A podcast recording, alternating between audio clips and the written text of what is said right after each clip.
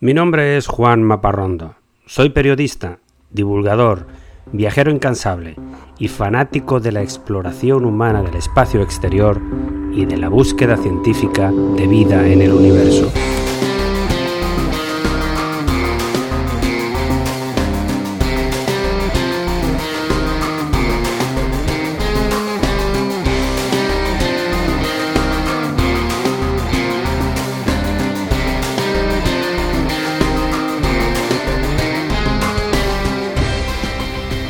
Este es mi podcast de divulgación sobre temas espaciales, sobre astronomía, constelaciones, robots viajeros, planetas y galaxias, asteroides, historias de astronautas, vida extraterrestre y todo tipo de gente loca por las estrellas.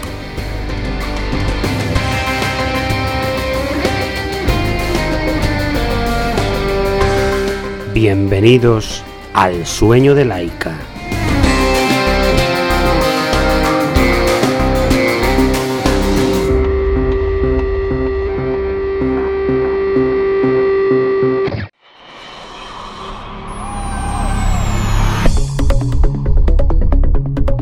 Gusta empezar cada episodio con algo divertido, con una anécdota.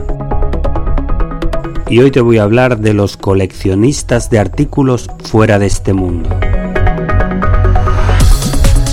La exploración espacial ha generado ya muchos artículos que se pueden coleccionar y miles de fanáticos coleccionistas están dispuestos a comprar objetos que ya han sido utilizados por astronautas famosos en órbita. Los artículos más cotizados son con diferencia los empleados por el programa de cosmonautas de la antigua Unión Soviética, un país que ya ni siquiera existe. También se venden caros los restos de meteoritos y las fotografías originales tomadas en órbita en los primeros años de la carrera espacial. Las casas de subastas internacionales como Sotheby's en Londres organizan casi todos los años sesiones dedicadas a este tipo de coleccionistas. Algunos ejemplos de lo que se oferta. La primera cubertería utilizada en el espacio, precio inicial de oferta 6.900 dólares. Tres rocas lunares por 442.000 dólares. Un ajedrez soviético para usar en gravedad cero, 2.000 dólares. Y una cápsula espacial completa por el módico precio de 1,7 millones de dólares. Todos estos objetos se vendieron el mismo día.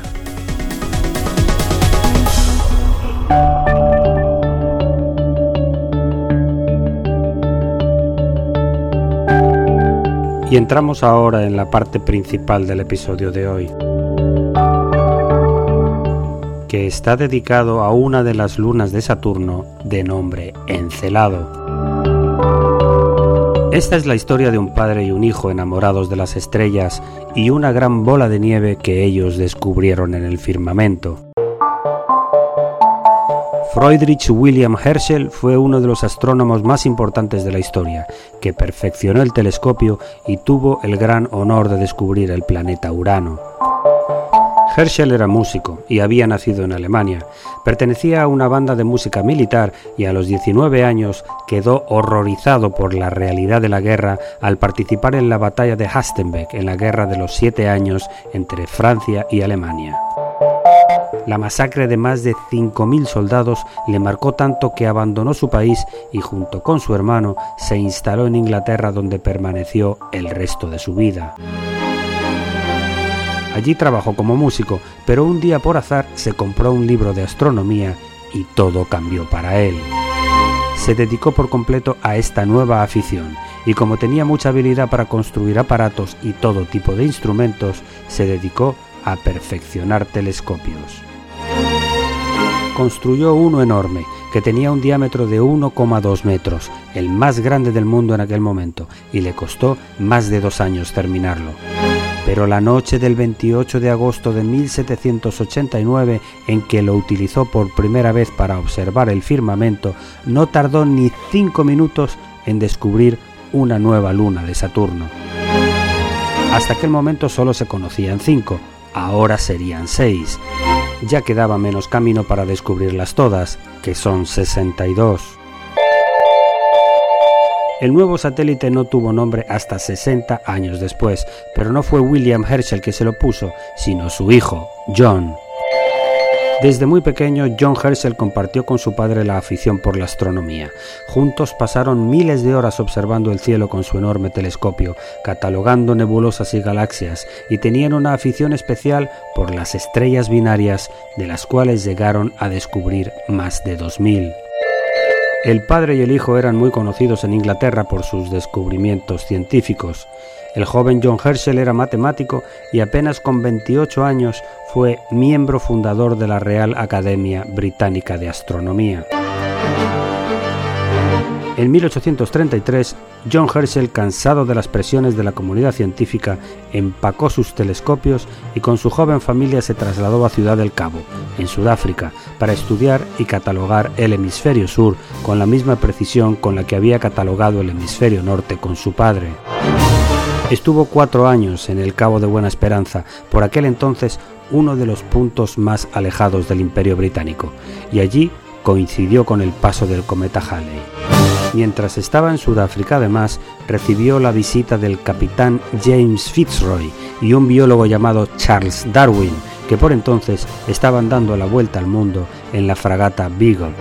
Cuando John Herschel regresó a Londres, trabajó durante 10 años analizando todas sus observaciones y volcando todos sus conocimientos en varios tratados que comenzaron a publicarse a partir de 1847. Fue en ese tratado donde, siguiendo la tradición de nombrar a los planetas con dioses y personajes de la mitología griega, John Herschel le puso nombre a la sexta luna de Saturno que su padre había descubierto durante los cinco primeros minutos de operación de su enorme telescopio.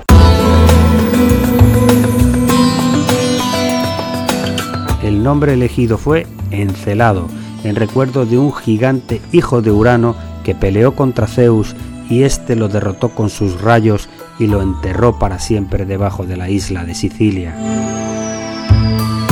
Encelado no es tan grande, tiene apenas 500 kilómetros de diámetro, pero es uno de los cuerpos celestes más interesantes de todo el sistema solar.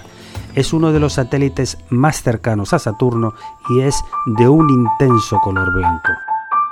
Se puede decir que Encelado es una enorme bola de nieve porque además está formado prácticamente por agua helada. Desde los telescopios de la Tierra no se ha podido nunca contemplar Encelado con detalle, pero cuando la sonda Voyager 2 llegó a Saturno en 1981, pudo visitar y fotografiar la superficie con detalle. Y los datos que llegaron a la Tierra sorprendieron a todos. Encelado estaba lleno de cráteres de impacto de meteoritos, como la Luna, pero solamente en el hemisferio norte. El hemisferio sur estaba totalmente plano. No hay cráteres. ¿Por qué motivo? Hubo que esperar más de 30 años hasta la llegada de otro robot viajero, la sonda Cassini, un esfuerzo de la NASA y la Agencia Espacial Europea para investigar a Saturno y a sus lunas, una de las misiones científicas más exitosas de la humanidad, de la que hablaremos en otro episodio de El sueño de Laika. Cassini llegó a Saturno en el 2004 y se pasó 13 años en órbita, investigando el gigante gaseoso, sus anillos y sus lunas. Cassini visitó Encelado en 26 ocasiones durante 10 años, desde febrero del 2005 hasta octubre del 2015, y cada vez que pasaba, los investigadores en la Tierra analizaban los datos y preparaban la siguiente aproximación. En ocho ocasiones pasó a una distancia de menos de 100 metros de la superficie de Encelado. En una de esas aproximaciones se detectaron grandes columnas de humo que salían de la superficie del satélite hacia el espacio, precisamente en el hemisferio sur. Pasó Cassini de nuevo y comprobaron que era vapor de agua que salía en grandes chorros disparados desde grietas en la superficie de hielo del satélite. Eso significaba que bajo el hielo de Encelado, a pesar de ser un astro muy alejado del Sol donde hace mucho frío, había agua en estado líquido. Decidieron pasar entonces por encima de esas columnas de agua y para sorpresa de todo el mundo se detectaron moléculas de sal. Agua salada en estado líquido en otro lugar del sistema solar además de la Tierra. Cassini no paraba de dar sorpresas y satisfacciones al equipo de científicos que recibía los datos en los tres centros de observación que colaboraban en la Tierra, uno en Italia, otro en Holanda y el tercero en California, Estados Unidos la sonda Cassini ya no pasará más por Encelado. Su misión terminó en el 2017 cuando ya sus aparatos se estaban deteriorando y se decidió lanzarla hacia la superficie de Saturno donde se incineró en las capas altas de la atmósfera. Pero sus datos resolvieron el misterio de Encelado. El hemisferio sur no presenta cráteres de impacto de meteoritos porque está nevando de forma constante. Las columnas de agua que salen al espacio por más de 100 fumarolas de vapor que se han detectado provocan una precipitación constante de nieve de agua salada que va cubriendo por completo cualquier cráter que haya podido producirse.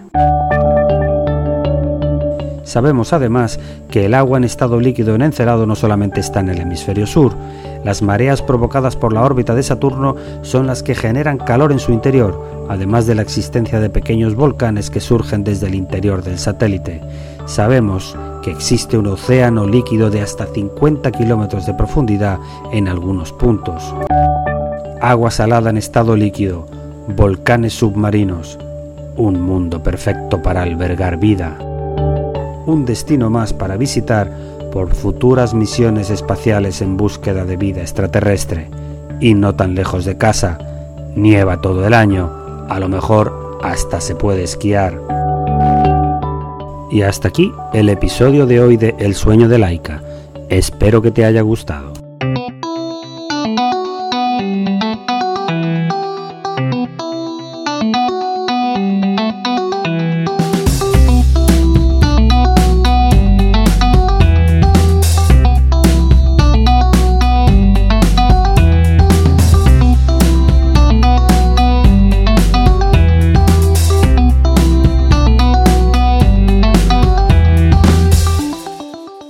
Todos los contenidos de este podcast son materiales originales de producción propia y están protegidos por leyes de copyright. Todas las músicas y sintonías se reproducen con derechos comprados a sus autores o son de reproducción libre.